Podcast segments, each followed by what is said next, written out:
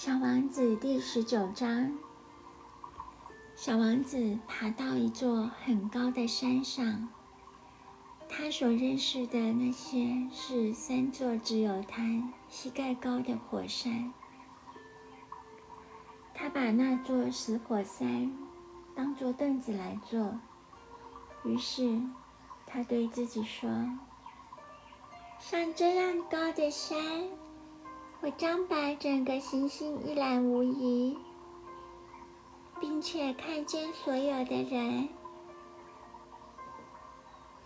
但是，他只看到被岁月磨光了的俊人峭壁。早安，他无意中这样说。早安，早安。回声回答：“你是谁呀？”小王子问。“你是谁呀？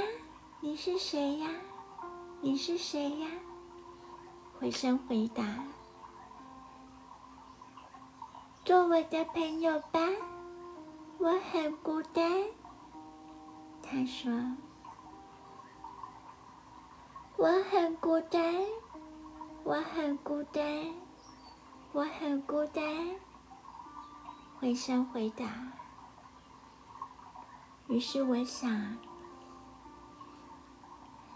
多么奇怪的行星！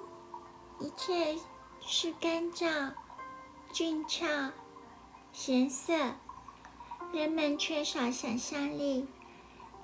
他们一再的反复人家告诉他们的话。在我那边，我有一朵花，它总是首先开口。